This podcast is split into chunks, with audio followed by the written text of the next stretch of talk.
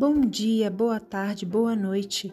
Eu sou Andressa Vanesca e começa agora mais um capítulo da série Provérbios Sublinhados. Aproveitem.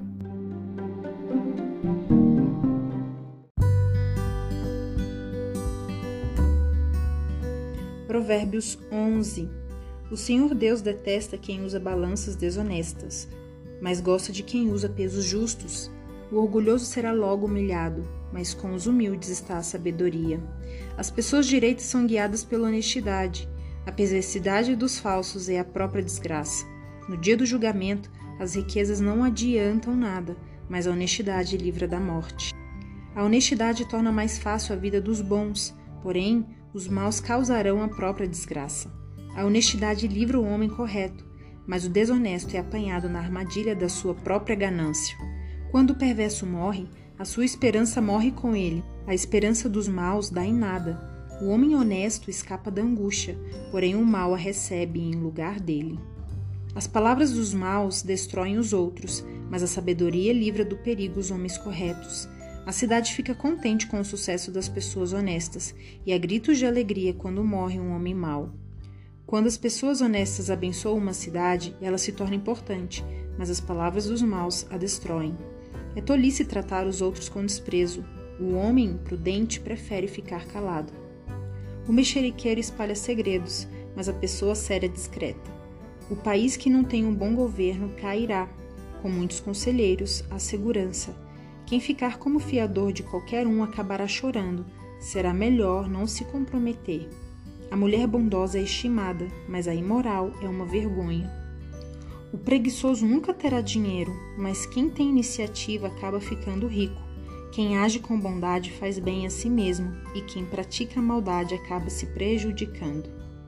Os maus não ganham nada com a sua maldade, mas quem faz o que é direito na certa será recompensado. Quem está resolvido a agir direito viverá, e quem insiste em fazer o mal morrerá. O Senhor Deus detesta quem tem coração perverso, mas se alegra com as pessoas corretas. Os maus certamente serão castigados por Deus, mas os bons escaparão do castigo.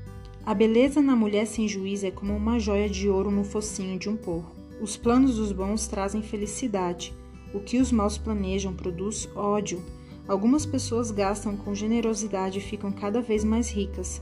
Outras são econômicas demais e acabam ficando cada vez mais pobres. Quem é generoso progride na vida, quem ajuda será ajudado. O comerciante que armazena mantimento esperando o preço mais alto é amaldiçoado pelo povo, mas o que põe à venda o que tem é estimado por todos. Quem procura o bem é respeitado, mas quem busca o mal será vítima do mal. Aquele que confia nas suas riquezas cairá, porém os honestos prosperarão como as folhagens. Quem dirige mal a sua casa acaba sem nada. Quem não tem juízo será sempre escravo de quem é sábio. Uma pessoa correta traz bênçãos para a vida dos outros. Quem aumenta o número de amigos é sábio. Assim como os bons são recompensados aqui na terra, também os pecadores e os maus são castigados.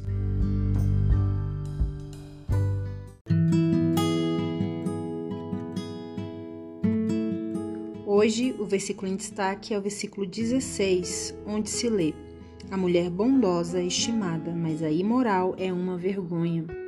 A Bíblia fala da mulher bondosa e da mulher imoral, mas o conhecimento que ela traz, a sabedoria que ela traz, também nos permite estender esses conceitos para o homem, para o homem bondoso e para o homem imoral.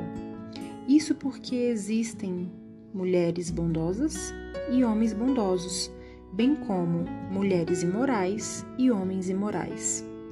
Logo, para facilitar o nosso entendimento, vamos falar do ser humano bondoso e do ser humano imoral. Para começar, o que significa ser bom e o que significa ser imoral?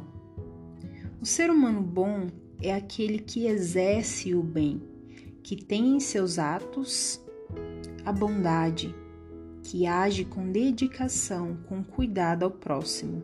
O ser humano imoral é aquele que exerce o mal, aquele que é indecente, que age com desonestidade, que age com falta de respeito e que não tem caráter. Para exercer o bem é preciso estar conectado em amor. E aquele que é amor, ou seja, o próprio Deus, é Ele quem nos faz agir com bondade. Logo, quando estamos desconectados de Deus, não percebemos o seu amor, não percebemos o amor que flui dele para nós, apesar de ele nos amar.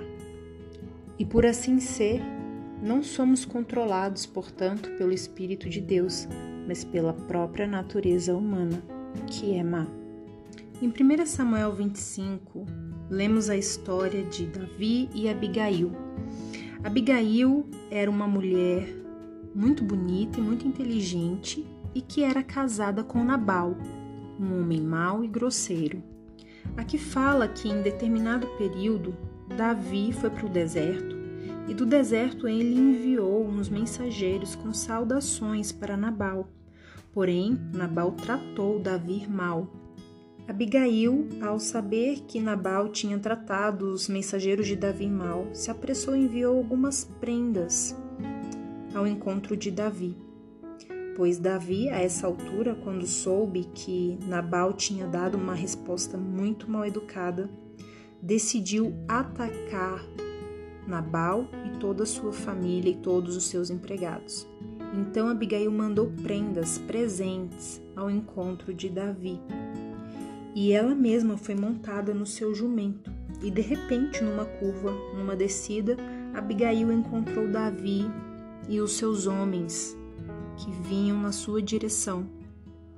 E quando Abigail viu Davi, ela desceu depressa do jumento, se ajoelhou, encostou o rosto no chão e disse a Davi: Senhor, não dê atenção a Nabal, pois ele não vale nada. Ou seja, Abigail deixava claro para Davi que o seu marido era mau e era grosseiro. Temos aqui um homem imoral, um homem grosseiro, um homem mau, um homem sem caráter, um homem desrespeitoso, e esse homem era Nabal. E Nabal, com suas atitudes, estava prestes a colher humilhação e desrespeito não somente para ele, mas para toda a sua família. Semelhantemente, assim também acontece hoje. Quando agimos de maneira imoral, estamos plantando no terreno da natureza humana, estamos plantando desonra, desrespeito, humilhação e morte. Morte física, emocional e espiritual. E em contraponto, nós temos Abigail, uma mulher bondosa que exerceu o bem para ela e para a casa dela e que corrigiu os atos de maldade de Nabal por meio do perdão. Abigail pediu perdão pelos atos de maldade de seu marido Nabal. Aquele que ama, portanto, pede perdão e aceita perdão. Neste caso, Abigail pedia perdão pelos atos de Nabal e alcançava a graça do rei Davi. Dessa maneira, com esse ato de amor, com esse ato de dedicação ao próximo, de preocupação, de zelo pelo próximo, pelo que poderia acontecer com a família dela, Abigail então alcançou graça ela foi, assim como diz no versículo que lemos hoje, estimada, muito admirada, muito querida, muito respeitada por Davi. Abigail, portanto, plantava no terreno do Espírito de Deus, porque ela plantava bondade, para plantar bondade é preciso ter o próprio Espírito de Deus em si guiando, direcionando e controlando a sua vida.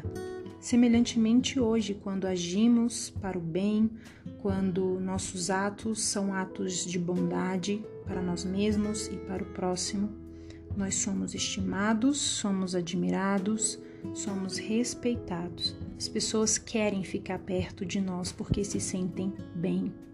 Deuteronômio 30, 19 diz: Neste dia chamo o céu e a terra como testemunhas contra vocês. Eu lhes dou a oportunidade de escolherem entre a vida e a morte, entre a bênção e a maldição. Escolham a vida para que vocês e os seus descendentes vivam muitos anos, ou seja, hoje você tem a oportunidade de escolher entre atos de bondade e atos de maldade. Escolha, pois, atos de bondade, para que você viva e viva muitos anos. E para que esses anos sejam anos de qualidade debaixo da bênção de Deus. Para refletir, com quem você precisa ser mais gentil?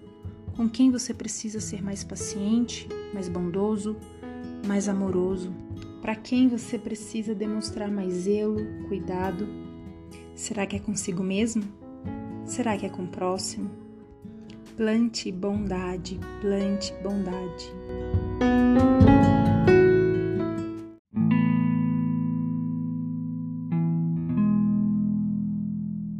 Se essa mensagem tocou o teu coração, compartilhe com alguém. Que essa mensagem seja o seu ato de bondade hoje para uma pessoa. E se você ficou curioso sobre como terminou a história de Nabal, bom, Nabal teve um fim trágico. Quando Nabal soube de tudo, quando Abigail contou tudo o que tinha acontecido para Nabal, ele teve um ataque e ficou completamente paralisado. Aproximadamente dez dias depois, a ira de Deus feriu Nabal e ele morreu. Em outras palavras, a justiça de Deus chegou para Nabal e ele colheu morte, exatamente porque ele plantava no terreno da natureza humana. Plantava indecência, desonra, falta de respeito, falta de caráter. Ele era um homem imoral e, portanto, colheu humilhação e morte física, neste caso, e, com certeza, espiritual e emocional. Já Abigail, por ter sido boa, por ter agido com bondade, ela colheu graça, colheu bondade também. Depois da morte de Nabal, Davi fez uma proposta de casamento a Abigail, e Abigail tornou-se esposa de Davi, que foi um homem segundo o coração de Deus. Em suma, plante bondade, plante bondade para colher bondade e para desfrutar bondade.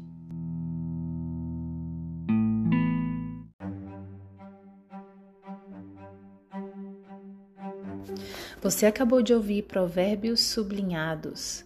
Caso queira, siga-me no Instagram, arroba Andressa Vanesca. Vanesca com W-A-N-N-E-S-K-A. Fiquem bem.